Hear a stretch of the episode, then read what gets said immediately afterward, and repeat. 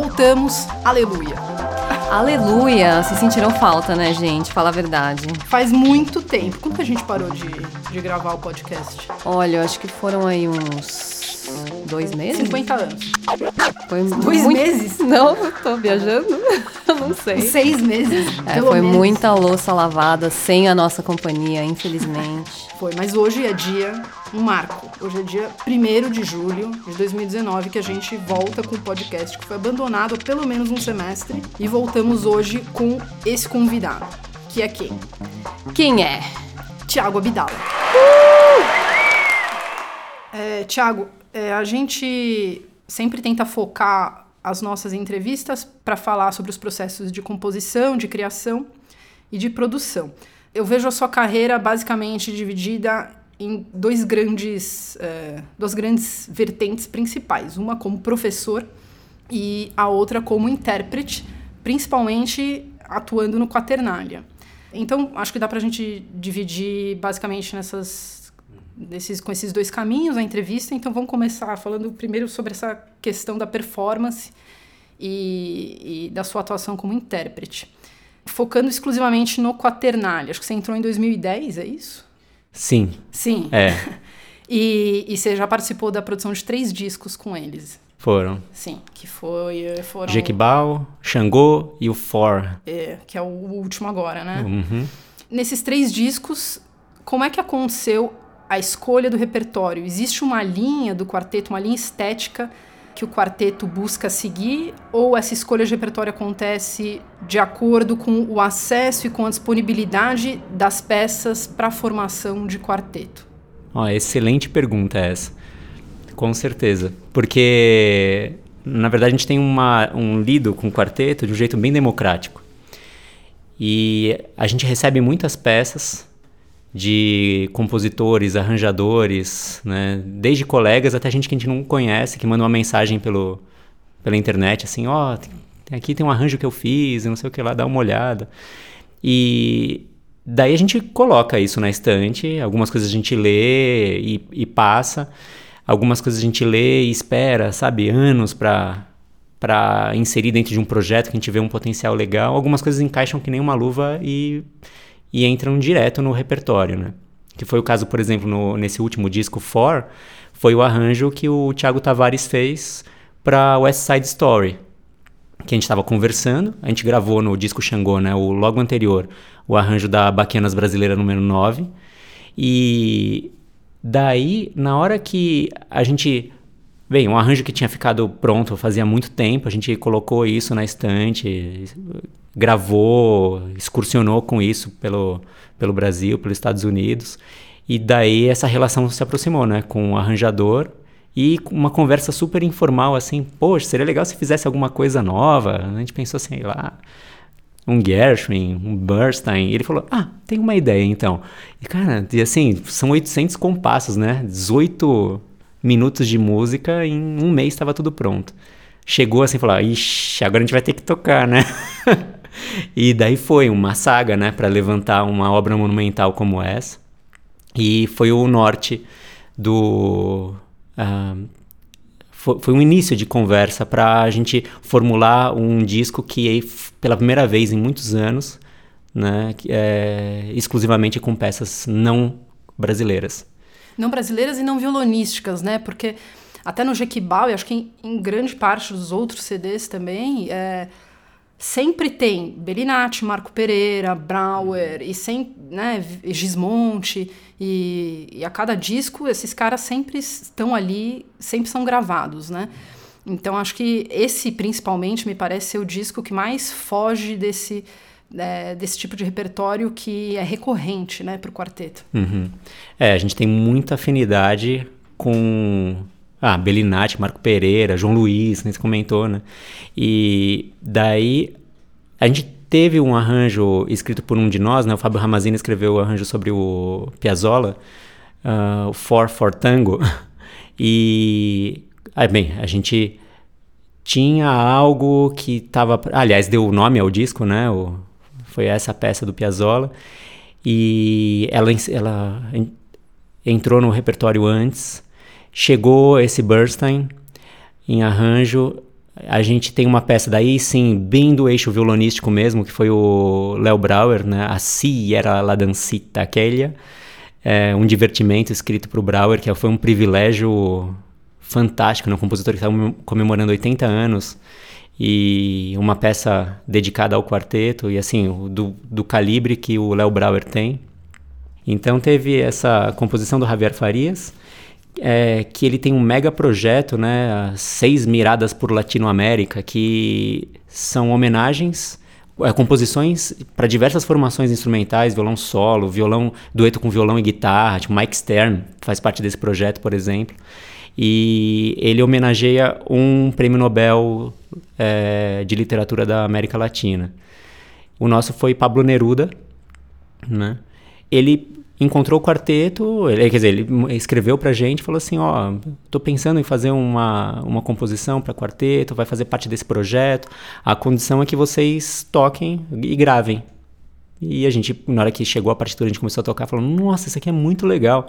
E ele tem um estilo de escrita que parece muito com os cortes cinematográficos, assim, né? Ele usa muito fade in, fade out, com as sessões, né? Uma sessão vai sumindo até o infinito, enquanto a outra começa do nada. E os climas, eles ficam em, em lugares bem diferentes, assim, do que a gente está acostumado com o repertório vai, clássico ou o repertório mesmo popular do pra, escrito para violão. Tiago, você pode falar um pouco então do seu trabalho fora do Quaternália, uhum. os discos solo que você gravou, como é que você pensa o seu repertório, como funciona? É. Bem, eu sempre pensei o, o, repertório de uma maneira muito vasta, assim. Então, quando eu fui desencaixotar os material de faculdade e contar quantas peças eu tinha tocado, sei lá, dava uns duas mil e pouquinhas peças, assim. Para! Foi um negócio brutal. Eu gostava muito de ler, né? Então, a minha relação primeira com o instrumento foi, foi conhecer muita obra. Isso não significava tocar essas peças super bem, né? Significa não conhecer bem, sim, mas desenvolver um, uma proficiência, colocar essas peças no palco ou no estúdio é, demanda um trabalho bem diferente, né? Daí, uh, quando eu, eu, comecei a isso durante a faculdade ainda, né? A selecionar um repertório para fazer concerto e solo, né? E gravação. Uh, eu fui direcionando esse trabalho mais para um Fernando Sor, Vila Lobos. Fernando Sor é um dos compositores que eu mais que eu mais sinto afinidade assim na hora de interpretar, né, os clássicos. E no, no mesmo tempo em que você entra no, no mercado de trabalho assim, né, com música e nada está pré-estabelecido, né? Você tem que inventar todas as histórias, né? Você começa a encher a sua semana com uma série de atividades né, diferentes.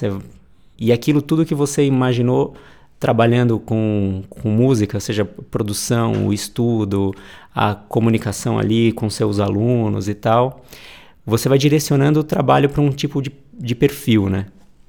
Então, eu tenho, por exemplo, acho que em 2000 e 2007, 2008, uns dois ou três anos depois de me formar, eu gravei um, fui no estúdio, gravei um disco e esse material ainda não está nem editado. Por quê? É. Ah, porque eu fui direcionando para outras coisas, né? A partir do ponto que você tem lá a música de câmara, daí aula e arranjo. Meu trabalho uh, atual, acho que, que eu tenho é, direcionado muita energia é o dueto que eu tenho com a minha filha.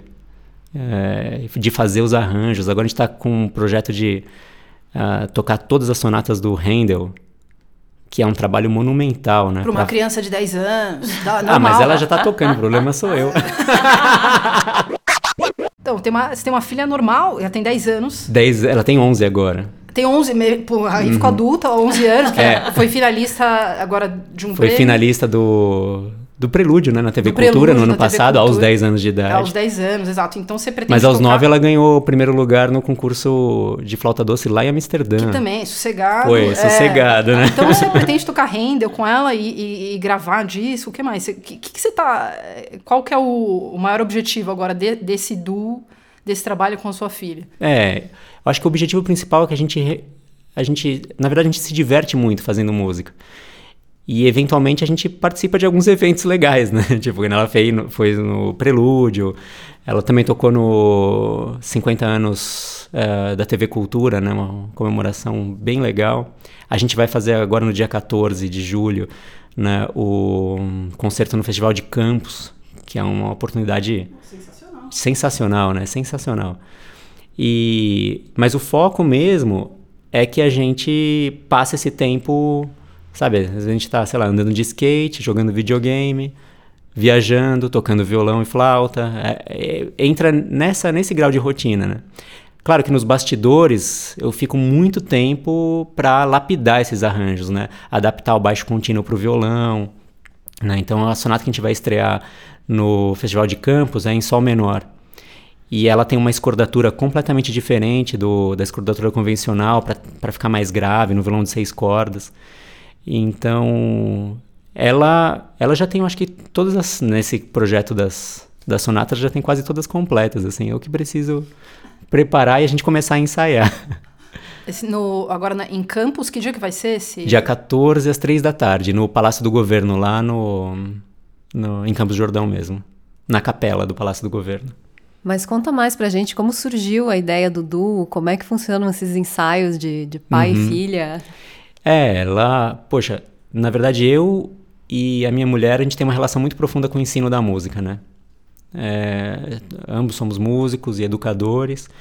E a gente, desde quando ela era bem pequena, assim, a gente sempre brincou de música, com, sei lá, jogos de mãos, é, trava-língua, parlenda, é, pergunta e resposta, assim, cantando, é, ou falando, né, coro falado, assim, inventado, assim.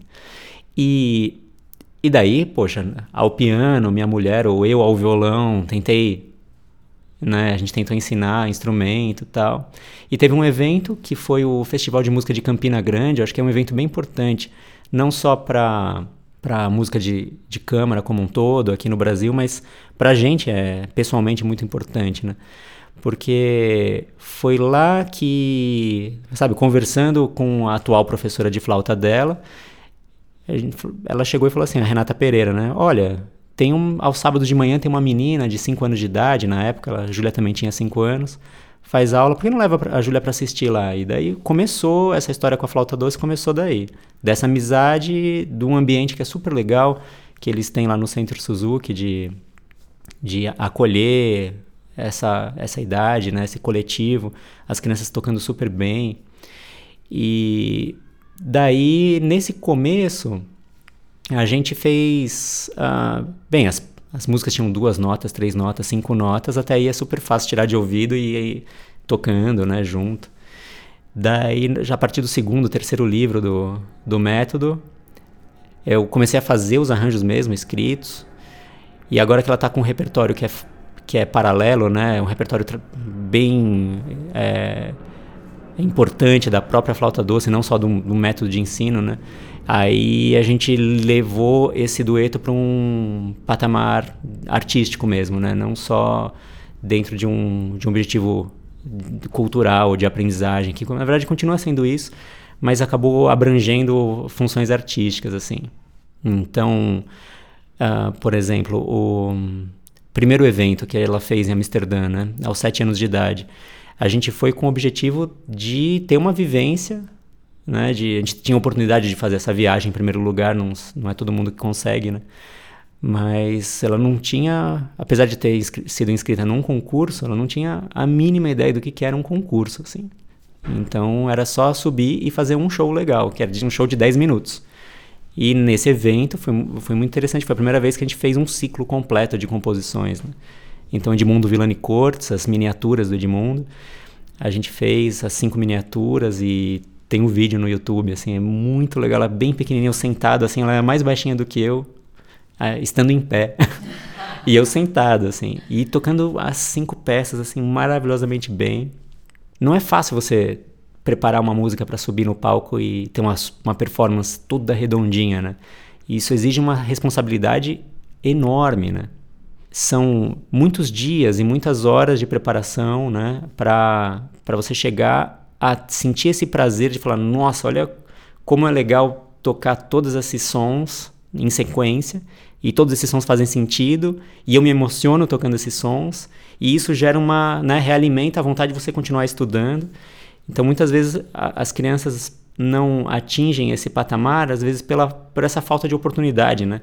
E o trabalho agora está super direcionado mesmo para uma função artística e a gente tentar então deixar um equilíbrio, né, para não acabar nem com skate, nem com videogame, nem com outras coisas que todas as crianças gostam, né? É. Esses arranjos e adaptações que você tem no seu duo com a Júlia, você também leva para o Quaternália ou você também compõe coisas para violão solo? Você atua como compositor e arranjador em outras formações?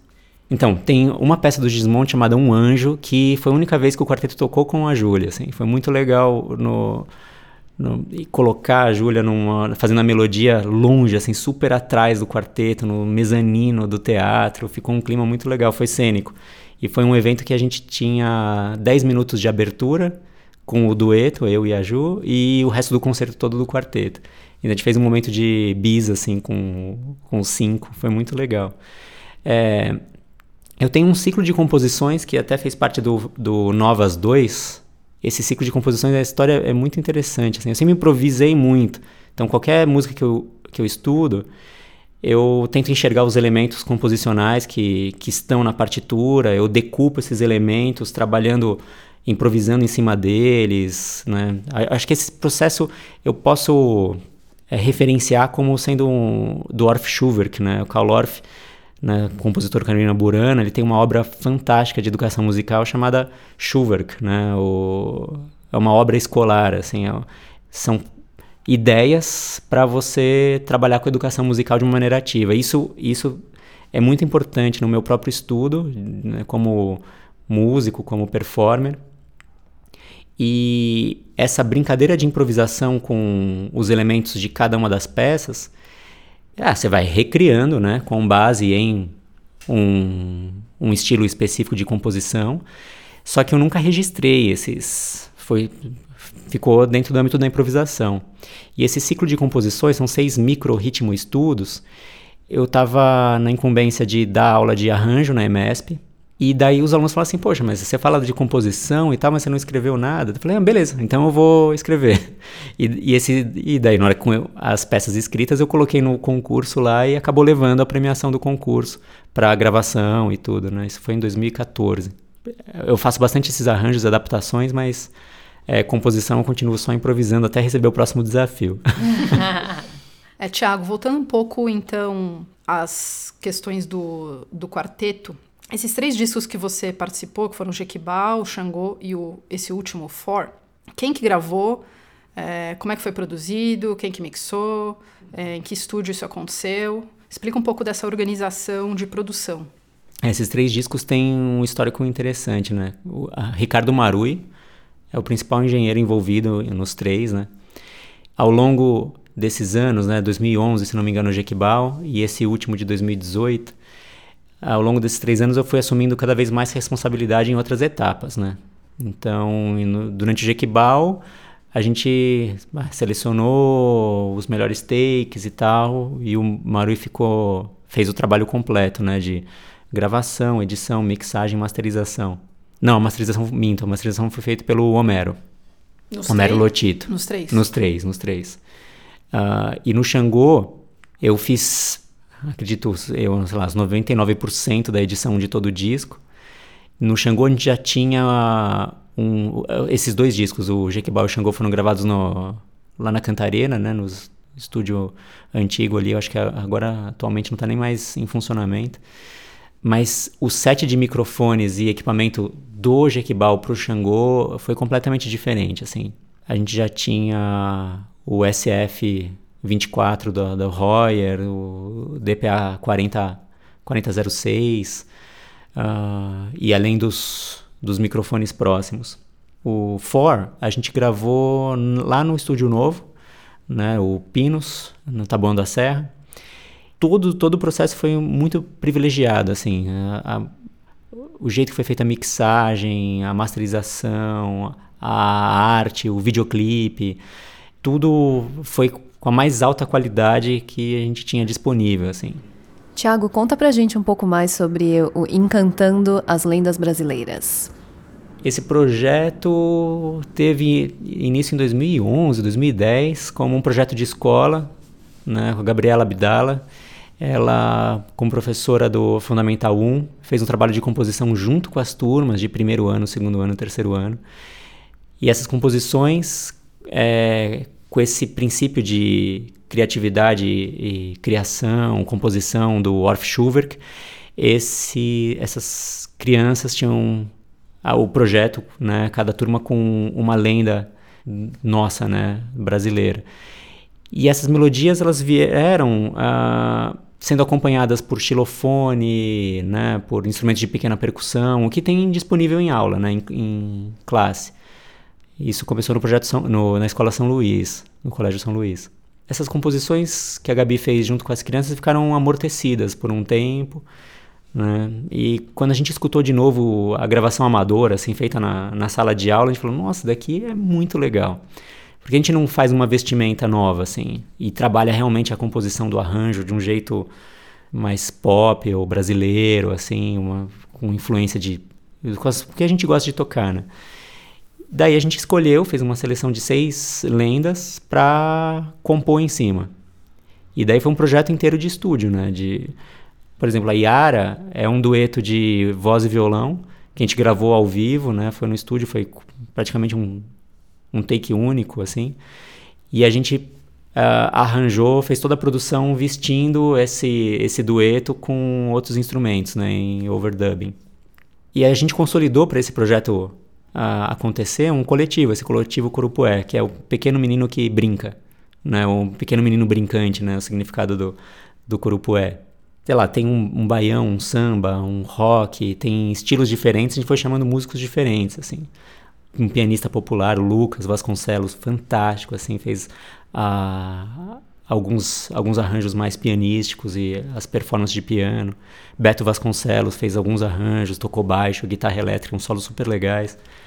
É, e eu como engraçado, né, como músico erudito, né, integrante de um quarteto de violões clássico tal, eu falei assim, ah, legal, agora vamos descobrir como faz a, a microfonação de um ampli de guitarra, né? E como que e isso foi um processo de aprendizagem muito legal, trabalhar com outros estilos diferentes. Bruno Mota fez as percussões e a voz do, do Boto, né? Do, cada, cada música com um detalhezinho diferente, uma orquestração super diferente, né? com sonoridades diferentes. O Curupira, por exemplo, tem uma parte B que a gente gravou uma pentatônica, né? Uma, uma nota longa, várias notas longas, na verdade, com uma voz feminina. E a gente gravou uma nota da pentatônica a cada, a cada canal, assim. Então, um clusterzão de pentatônica, se a gente subisse todos os faders, né? E daí a parte B, na verdade, é, foi uma pilotagem dos faders, né? Um efeito super né, espacial, assim. Então a gente abriu, né, tá compondo direto numa DAW, abriu portas para experimentar coisas muito diferentes. E às vezes você lê biografia, né, do George Martin, você fala assim, nossa, os caras inventavam cada coisa, a gente tava lá. Aqui é super fácil hoje em dia, né, não, super acessível os processos, a gente foi explorando esses processos é, possíveis de áudio, né. Então a gente vai ouvir agora o Curupira, do disco Encantando as Lendas Brasileiras, produzido pelo Tiago Abdala.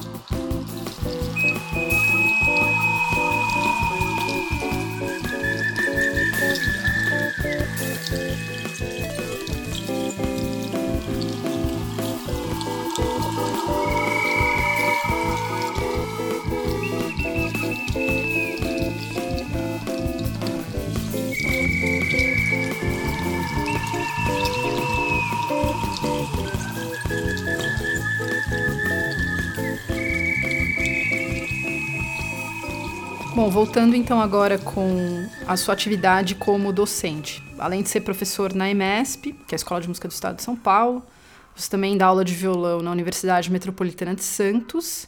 E você teve uma participação numa orientação curricular da Secretaria de Educação do Estado de São Paulo. Explica uhum. o que, que foi isso. Bem, começando por esse último, a cada possivelmente cinco anos, ou talvez mais, um pouco mais, um pouco menos, os organismos de, de governo de vários municípios, e nesse caso específico do estado de São Paulo, junto a alguns especialistas em dança, teatro, artes visuais e música, e, e revêem ah, os princípios, né? O que que, o que que aconteceu, quais foram as nossas conquistas nos últimos anos, quais foram os desafios que não foram transpostos e uh, monta um ciclo de debates e esse caso foi, foi um momento da, da Secretaria do, de Educação do Estado de São Paulo muito rico, porque dentre todo, todas as regionais do Estado, né, tem lá, são centenas de professores de artes, né, e cada regional tem um técnico, né, responsável por visitar e, e reunir a situação dessa, dessa escola, dessas escolas todas. E as reuniões aconteciam aqui em São Paulo e eu pude então ter uma visão grande de o que, que né, qual, é, qual, é, a condição do, dos professores das escolas, o que, que eles faziam nos materiais disponíveis uh, e poder interferir para tentar encontrar soluções para música em especial, né, no meu caso, mas a gente era uma equipe de arte bem ampla para tentar encontrar soluções criativas para que pudesse facilitar um pouco o trabalho do professor ali na ponta, né?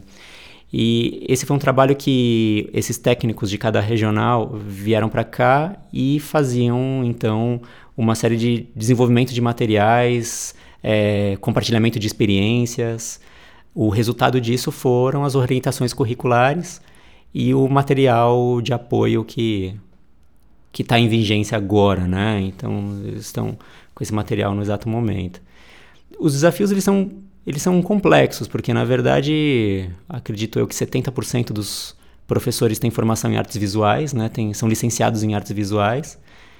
Dos licenciados em música são por volta de 5%, 7% de todas as escolas do governo do estado. É, existe uma falta de, é, de confiança dos professores em trabalhar todas as artes. Não é fácil trabalhar. Já ser especialista em uma arte já é muito, né? E essa questão da polivalência, ela é uma, ela é uma questão delicada na, na, na atualidade, né? Porque você tem uma demanda, uma demanda muito fragmentada, sendo que a arte, eu acredito que a arte ela, ela propicia a junção de diferentes linguagens. Você se isolar muito, por exemplo, violão clássico, e você só é, interpreta os músicos clássicos e só tem a técnica da música erudita e tal. É, será que esse isolamento vai fazer com que você seja o melhor músico mesmo dessa, desse estilo? Ou se você conseguir, sei lá, tirar um som do violão mais parecido com o violão popular, não vai te enriquecer? Né? Eu acredito que sim. Se você improvisar junto com bailarinos, né? fizer uma composição junto para para trilha de teatro, você ir para cinema, você não vai se enriquecer e melhorar a sua sua performance, sua visão de música, o seu fraseado no Fernando Sor, no Giuliani, no Aguado, no, no Vila Lobos, claro, eu acho que sim. Então, é, a minha intervenção lá nesse, nesse encontro foi para tentar definir os pontos. E aí, o que, que realmente é uma especificidade do instrumentista, do pianista, né? E o que, que é a música que a gente pode fazer, que nem a gente conversou sobre a questão da Ju, né? O que, que é a música que a gente faz com as proporções rítmicas, com afinação, né? com timbragem, que não é um ambiente do especialista. Pode sim ser uma vivência prazerosa e verdadeira entre os leigos. Aproveitando isso que você comentou agora, é, para uma questão minha pessoal, mas enfim, que a gente já ia é, acabar te perguntando, que é. E que em parte você já respondeu um pouco, mas uhum. eu acho que vale falar mais sobre isso, né? Que sempre foi uma impressão minha e muito do meu tempo de estudante de violão, que existe, tanto por parte dos, dos estudantes de violão quanto pelos professores também, uma restrição muito grande sobre o que é ensinado e sobre o repertório que é ouvido também. Então, esses violonistas acabam escutando exclusivamente violão, ou quase exclusivamente violão, e se aparece alguém com uma linguagem diferente, isso vira deboche. Sempre tem alguma piada é, a respeito. E essas pessoas, esses outros instrumentistas que vêm de outros lugares e trazem outras linguagens, não são considerados bons o suficiente. Por que, que você acha que isso acontece? Se você não acha que apresentar, aí sim, quando você já falou um pouco sobre isso, se você não acha que apresentar diferentes instrumentos, diferentes formações e diferentes linguagens musicais sempre podem enriquecer. Então, basicamente, é por que, que existe essa coisa. Eu acho que, eu não sei se acontece no mundo inteiro, mas com certeza aqui acontece, do violonista se fechar exclusivamente ouvindo violão clássico e só conhece esse tipo de repertório e só tem um tipo de interpretação e um tipo de linguagem. Por que, que isso acontece aqui? É, essa é uma pergunta extremamente complexa e super delicada, né? Imagina, o mundo é muito diverso, né? E na hora que, de repente, a gente conversou sobre a questão anterior, né? Sobre a musicalização e o acesso musical para pessoas que não querem ser especialistas em música. E isso é puramente possível. E a, o, o, fato de você sentir prazer não só em escutar, em fazer música e fazer isso com, com respeito, né? Com afinação, dinâmica, é, é, ritmo, tudo direitinho. Isso pode parecer de um lado que legal, a distância entre isso e algo de extrema complexidade, né? Sei lá, você vai interpretar, gente, imagina os ícones do violão, já que o caso, mas poderia destacar em vários instrumentos, né? Mas especificamente do violão, quem são os nossos ícones, né? Sei lá, o Segovia, John Williams, é, Julian Breen, sei lá, Manuel Barrueco, David Russell, e é muito complexo chegar nesse nesse grau de sofisticação na performance, né? Muito complexo. Então, muitas vezes, uh, sendo um, um, você tateando, né? Indo, indo, começando esse caminho, você pega uma peça qualquer e essa peça você com algumas horas de estudo você desenvolve ela está 50% do potencial que ela deve chegar e daí você estuda essa mesma quantidade de horas sei lá ou seja, você dobrou o seu nível de estudo e ela sai de 50% para 55%. E cada, cada degrau a mais no, no refinamento, você tende a ser cada vez mais especialista para atingir esse patamar. Então, por exemplo, os concursos né, na Europa, nos Estados Unidos, aqui no Brasil, os concursos de violão, eles. Ah, para você se preparar para fazer um evento desse porte, quando tem uma peça obrigatória, né, para todo mundo ter tocar aquela peça em determinada minutagem específica. Isso ah, para um jovem músico que está trilhando esse caminho, ele vai ficar muitas horas fechado num quarto ou numa sala de estudo, se tiver tratamento acústico é melhor, né? Mas ele vai ficar muito tempo fechado praticando aquela peça específica. E não só as habilidades, né? criativas, mas a peça do jeito que ela está escrita, do jeito que ela foi concebida.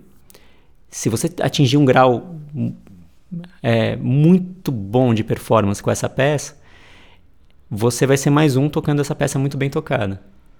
Ou seja, existe um mercado que os, nós, professores, estamos envolvidos, que a gente quer que os nossos alunos participem dos eventos. É, mas a minha visão, por exemplo, quando eu era bacharelando, por exemplo, era participar desse evento para tentar buscar uma, uma boa colocação. Né?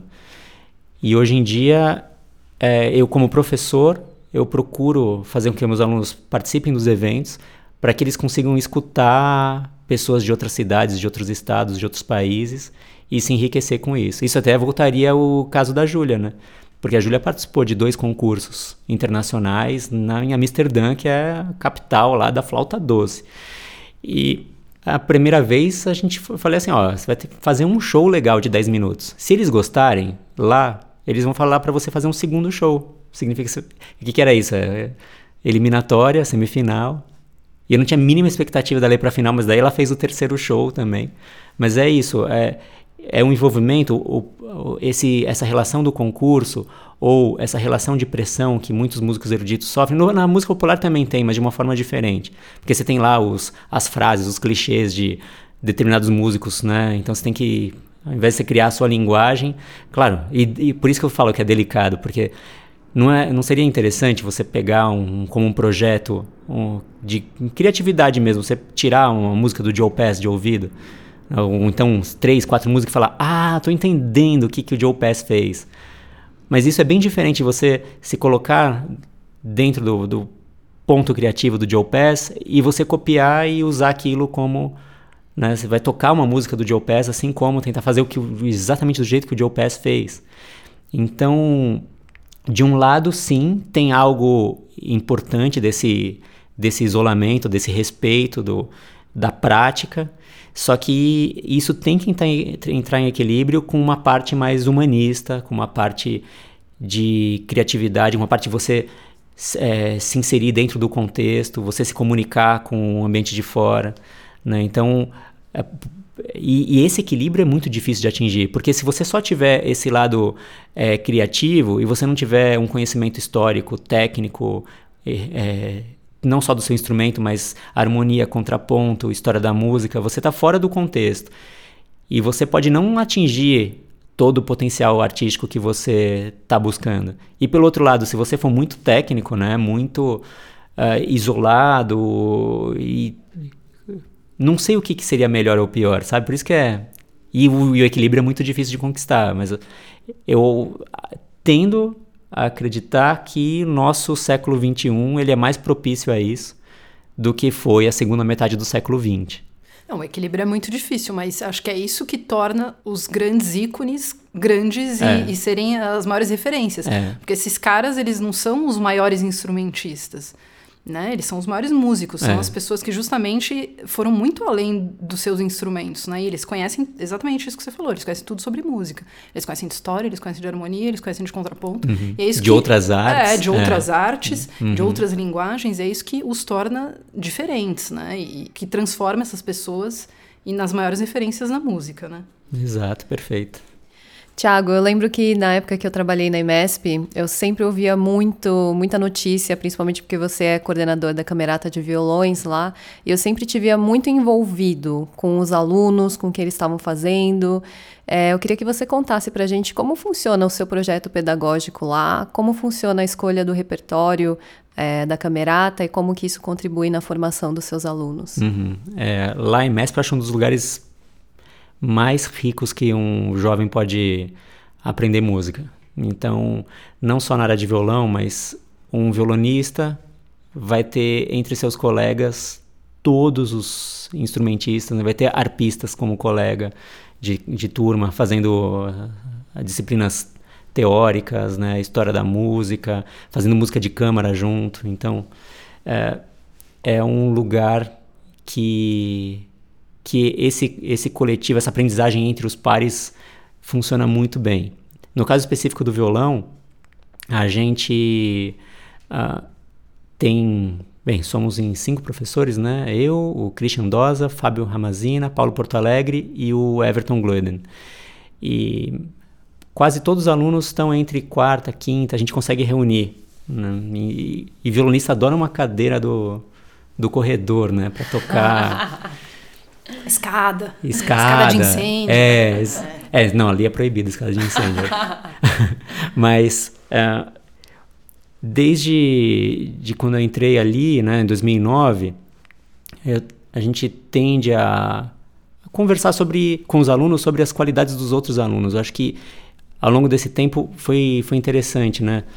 Você chega assim, olha, como esse aluno tem um som assim. Então, ao invés de falar, ao invés de disso virar uma competição do tipo, ah, o único parâmetro o que, que é? Dificuldade do repertório. Isso é um parâmetro bem comum né, entre instrumentistas. Qual é o nível que você está, baseado numa linha única que é o grau de dificuldade da música. E, e na verdade são tantos parâmetros que existem, né?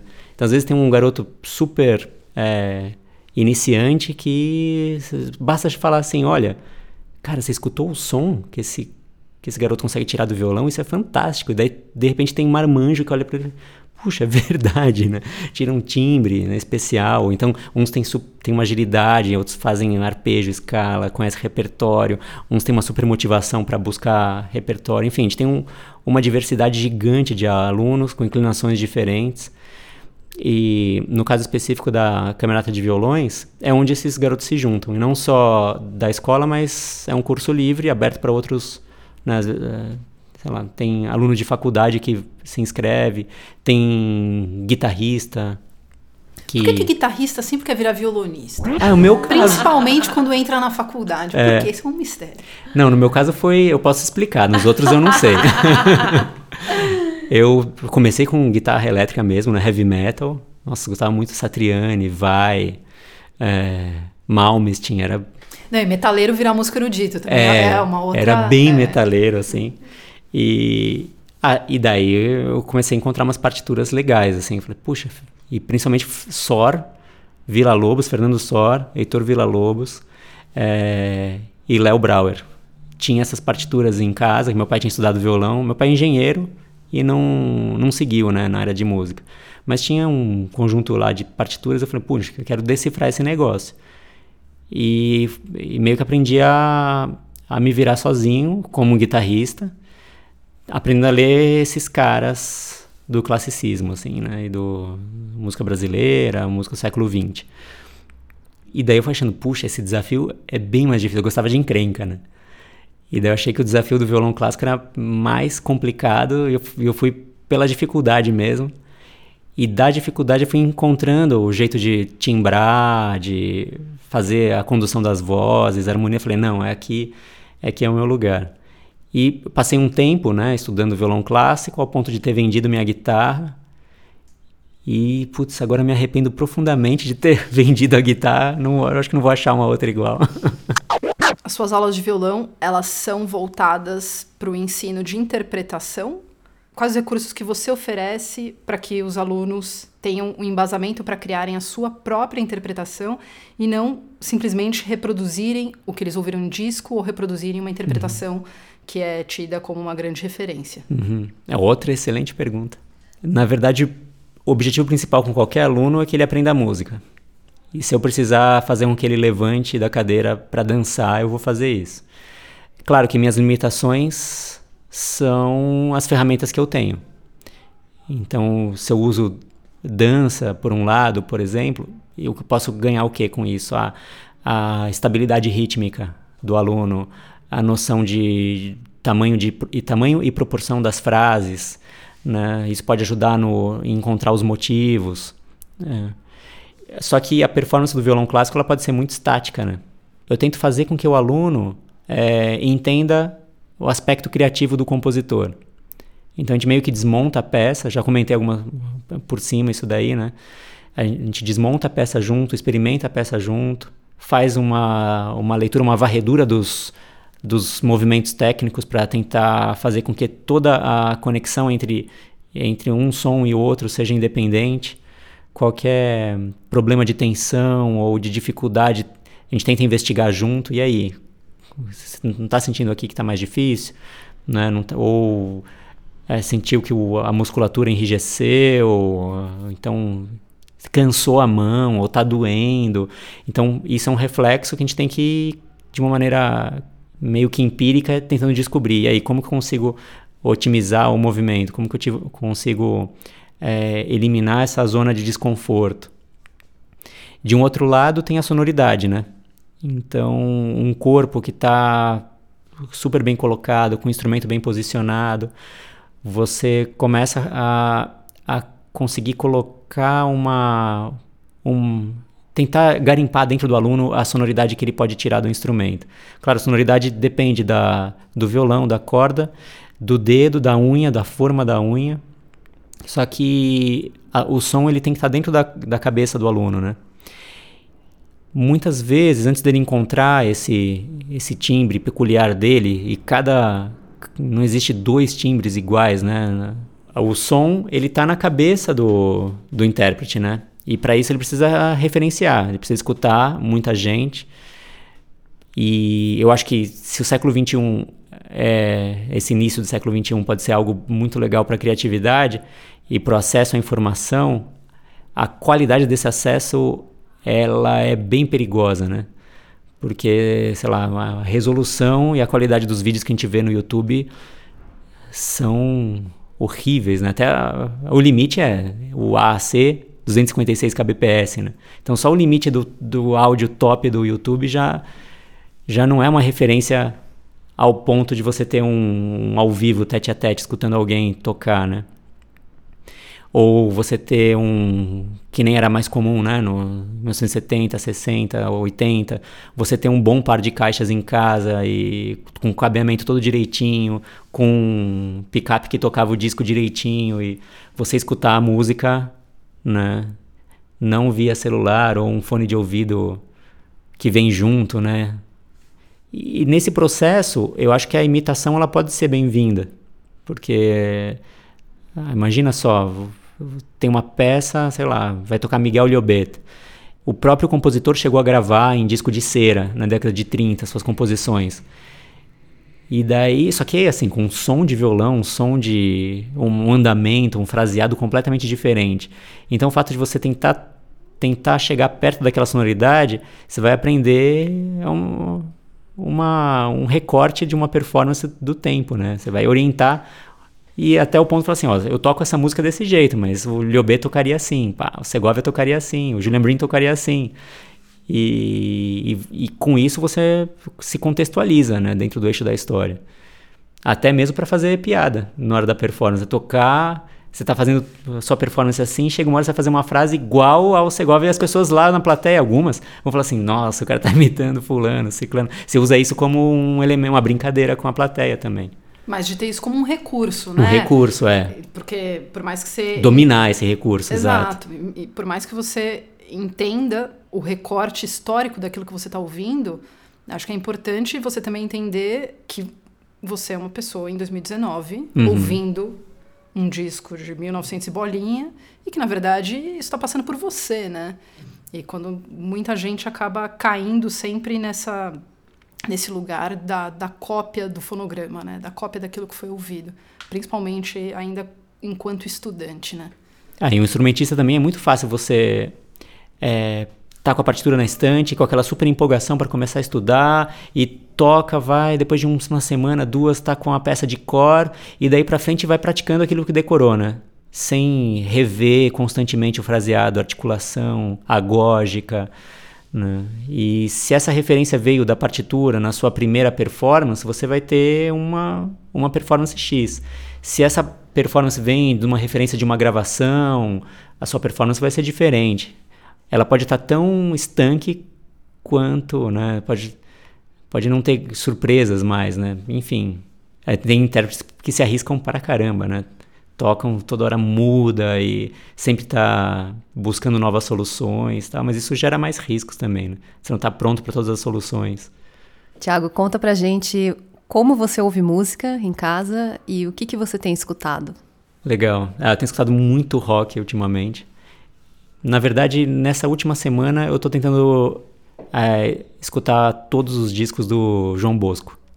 Eu, um compositor que eu conhecia muito as peças icônicas, né, as músicas icônicas né, gravadas, e, e, mas de um jeito isolado, não dentro de um álbum. E daí eu coloquei a proposta de escutar o mesmo álbum várias vezes, encontrar essas conexões e, e daí você vê porque é um compositor genial, né? Que tem um domínio de ritmo, uma profundidade na, na conexão entre a letra e o conteúdo sonoro. Mas como que eu gosto de escutar música, né? Agora numa parte mais técnica.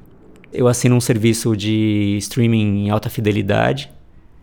Então agora a gente tem dois disponíveis, né? Recentemente o Deezer fez um, um serviço em alta fidelidade também, mas eu escuto os arquivos em é, 88 ou 96. Eita! É, FLAC, não Wave, né? FLAC, 24 bits e um fone de ouvido e um, um par de caixas. Meu, e o disco que eu uso para testar equipamento, para testar áudio é o The Wall do Pink Floyd. E eu escutei coisas no, no, nesse, nesses arquivos de alta resolução via streaming e com equipamentos, né, assim, com um fone de ouvido saindo direto do celular, que eu não tinha escutado no, no LP. Acho que foi o LP que eu fiz buraco nesse LP, fiz tudo. Cavou. Cavei o LP da Pink Floyd. E por isso que eu acho que o século XXI ele é fantástico. Né? Você tem um arquivo, pô, encontrou obra completa de todo mundo, muitos, muitas masters que estão sendo feitas estão chegando em alta resolução para o público consumidor, né? Esse mesmo, esse disco do coletivo Curupo L foi... É, eu dei upload em alta resolução, mas enfim, não são todos serviços ainda que, que oferecem esse tipo de arquivo e a, a gente tem muito equipamento ruim para burro, né? Muito fone de ouvido ruim muito cabo ruim, celular ruim. Então tem que ter, tentar encontrar. É, não é muito caro você aumentar vertiginosamente essa qualidade. É acessível, é possível. Tem que ter uma cultura para que isso dê certo, para fomentar, né, que, que isso vire um, uma, uma disputa entre as empresas para tentar melhorar a qualidade, né? Não só o acervo, a quantidade de músicas. E música ao vivo? Tem algum projeto, algum show, concerto que você indica? Ou uma casa de shows que você acha que o pessoal tem que conhecer? Bem, Casa de Francisca. Acho que não deixa de ser uma referência brutal, né? É, os Sescs. Tem muito. O Sesc é legal que eles buscam uma diversidade, né? O auditório ali da EMESP tem um monte de coisa, né? Sala São Paulo. A gente tem uma OSESP aqui, né? Uma orquestra municipal, a gente tem puta, orquestra experimental, a orquestra jovem. Nossa, tem música, dá para escutar tudo. Qualquer... São Paulo é fantástico para isso. A série de violão do Cultura Artística tá super forte, né? A série de violão do, do violão e ponto tá muito legal também. Então eles buscam também uma diversidade de, de gêneros. Né? Tá falando dessas de só violão clássico e tal, mas uma diversidade grande de gêneros. Como que a gente faz para ouvir sua música, entrar em contato, redes sociais, tudo mais? A rede social sou muito fraco, eu acho que eu sou uma rede antissocial, eu tenho que fundar essa. Eu sou que nem eu. É, uma rede antissocial, né? É, eu participo dessa. É, eu não te encontrei nessa ainda, não? né? Porque a gente tá isolado, né? É, Cada um na sua. É, exatamente. Bem, a, a, parte de distribuição, tudo que eu projetos que estou envolvidos estão em distribuição digital ou pelo coletivo Curupué, nesse caso específico, ou pelo Quaternália. Eu tô num processo de começar a gravar esse disco com um dueto com a minha filha, né, a Ju. E tão logo a master estiver pronta, ela vai vai subir, daí é só procurar, né, Du Abdala. Bem, procurando no YouTube tem bastante coisa, né? Tem até umas as gravações ao vivo que a gente fez que que estão no, no YouTube são tem algumas são emocionantes assim de o Piazzolla, o café do Piazzolla tocado na final do concurso lá em Amsterdã é Bem. É, eu escuto hoje e falo assim, cara, como foi possível tocar desse jeito? Né? A gente deve ter ensaiado, sei lá, umas 500 vezes, subiu no palco várias vezes, a gente ficou aquela semana, né, de semana de concentração, né, tocando todo dia, andando de bicicleta junto, né, todo dia. E daí, na hora que subiu no palco, eu tava todas as notas no lugar certo, assim, no ritmo certo. Então você tem um canal no YouTube? Tenho. O meu canal do, do YouTube, se não me falha a memória, porque eu sou meio anti-rede social, é Vila Abdala. Tá aí. É. Spotify tem só a Quaternália? Tem, tem o Quaternália, dá pra achar pelo Quaternália. Uh, Facebook. Isso daí tem o Face do Quaternália, né? O, bem, Thiago Abdala é vai encontrar, seu, é. né? O meu pessoal e do Quaternália oficial também. O YouTube do Quaternália, a gente tenta colocar um monte de coisa lá. O... Ah, um canal que eu recomendo bastante o YouTube do uh, Guitar Cop. Muita, muita entrevista, a gente edita bastante coisa, muito, muita música nova, é, gravações da do, dois, um a dois videoclipes do, dos discos que estão lançados. A gente procura colocar tudo na melhor resolução possível.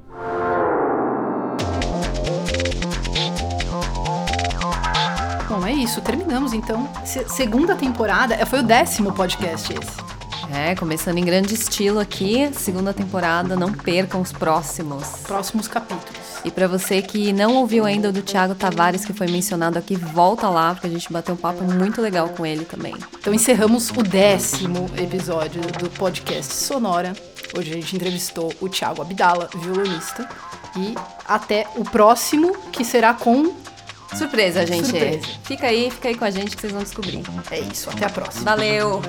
Só para lembrar que quem quiser ouvir outras entrevistas do nosso podcast, é só acessar qualquer agregador de podcast. Se tiver dúvida, comentário, sugestão, também pode escrever pra gente no nosso Instagram, que é o sonora underline br. No Facebook também dá para encontrar ou pelo e-mail oi@sonora.tv.br. Bye.